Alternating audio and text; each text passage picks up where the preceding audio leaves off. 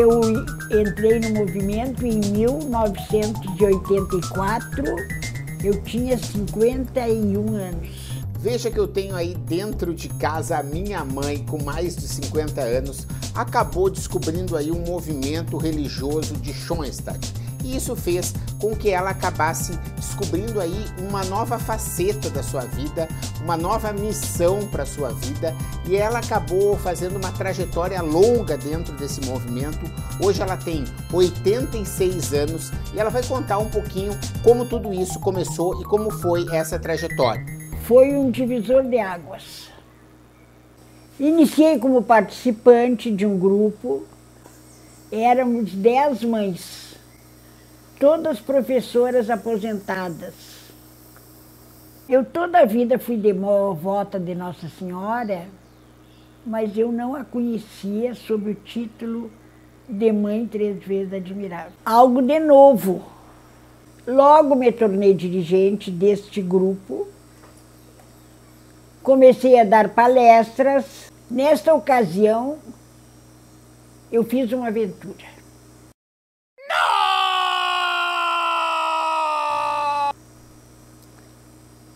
Levei-as à quarta colônia para conhecerem os oratórios. Foi inesquecível. Elas não imaginavam que iam conhecer coisas tão maravilhosas. Vieram de lá totalmente transformadas. Aí eu fui para Porto Alegre.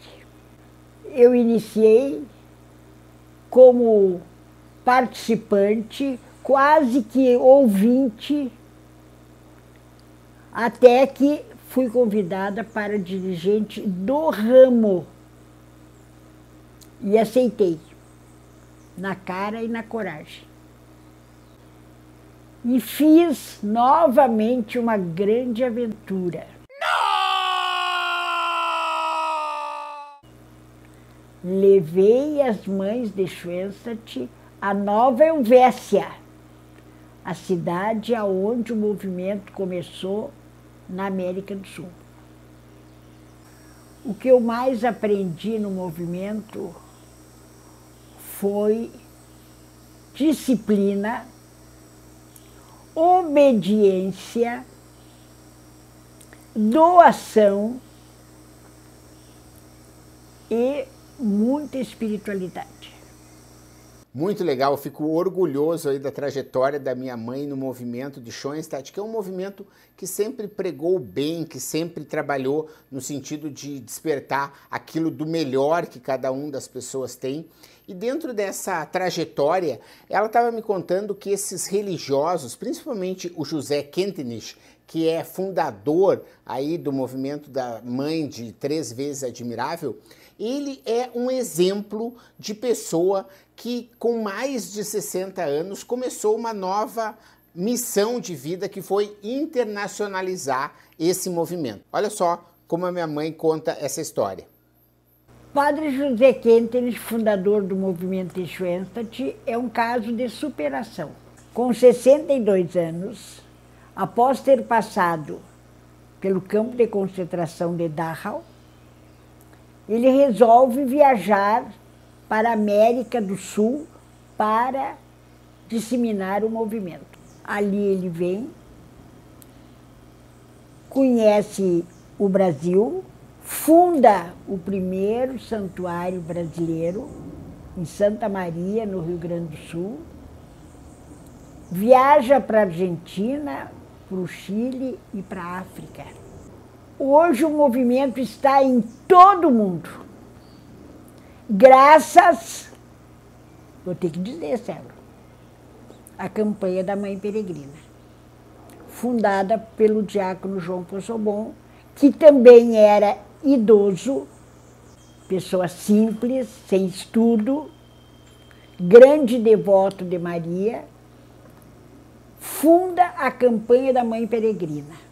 É colocar uma imagem da mãe nas costas e sair pelo mundo, visitando hospitais, escolas, seminários. Muito legal esses exemplos, mas eu perguntei para minha mãe: quem mais próximo da gente pode servir de exemplo de transformação de vida? E olha só, ela mostrou que dentro de casa a gente também tem essa história de inspiração, de transformação de vida, como ela vai contar aí o caso da minha avó e da minha tia. A minha mãe tinha quase 60 anos quando viu o vô. Ela nunca tinha trabalhado e resolveu abrir, abrir um pequeno comércio. E se dedicou àquele comércio e ela então começou a trabalhar. Estava viúva, precisava uma maneira de que entrasse um dinheiro em casa. Sobrevivência. Eu tenho uma irmã, ela olhou para dentro dela mesma e viu que ela era uma doceira em potencial. Começou a fazer doce para fora e a partir dali ela se tornou tão eficiente que virou professora.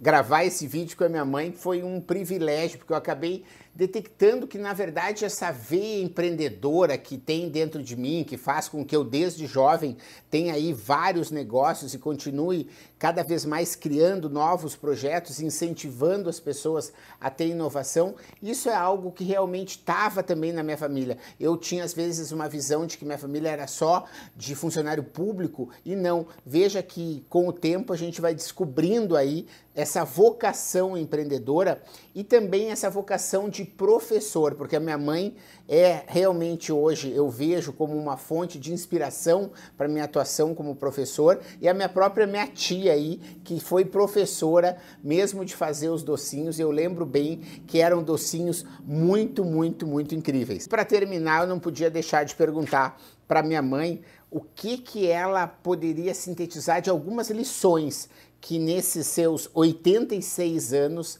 ela vem acumulando e que pode compartilhar para que a gente tenha uma vida mais feliz, mais próspera e mais produtiva. O que, que ela tem para nos dizer? Não é fácil. Uma mudança sempre traz grandes transformações na vida da pessoa.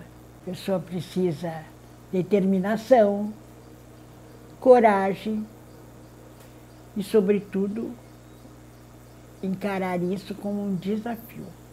No movimento de Schoenstatt existe uma frase que diz assim: a mãe cuidará. Não temam, não se entreguem, aceitem o desafio que a mãe cuidará. Vão à luta, procurem suas potencialidades e explorem. Não deixe de acreditar que agora é a hora, não existe momento certo. O momento certo é agora. Todas as iniciativas precisam se reinventar de uma forma constante. Por isso que é fundamental você ter iniciativa, você ter aí a capacidade de desaprender e aprender constantemente, entender esse novo mundo digital, como as coisas estão conectadas e sempre há essa oportunidade de iniciar algo novo. Né? A gente viu aí hoje a história da minha mãe, da minha tia, da minha avó, do José Quenteniche, do João Pozobon, pessoas que estão aqui como a gente, que acabaram acreditando nas suas potencialidades e fizeram o que tem de melhor da vida depois dos 50 anos. Então, eu te convido aí, www.agoraeahora.com.br. Te inscreve lá, vamos junto nessa trajetória, aproveitar as oportunidades da Revolução Prateada. Se você ainda não está inscrito aqui no nosso canal, te inscreve agora e clica no sininho para receber as notificações. Você pode estar tá acessando esse link aqui, Linktree arroba Marcelo Apimenta. Aqui você vai ter uma série de links de canal de YouTube, de podcast, de site, de blog, de vários, vários realmente conteúdos que podem fazer com que a gente fique mais conectado e juntos nessa caminhada rumo à recuperação da confiança criativa. Obrigado você que ouviu o podcast Mentalidades. Para não perder nenhuma atualização, se inscreva no Spotify ou no iTunes ou ainda no Podbean. Para entrar em contato para consultorias, palestras e cursos, www.menta90.com.br, onde você encontra também vídeos e textos com outros conteúdos. Se preferir, mande um e-mail falecom@menta90.com.br. Até a próxima.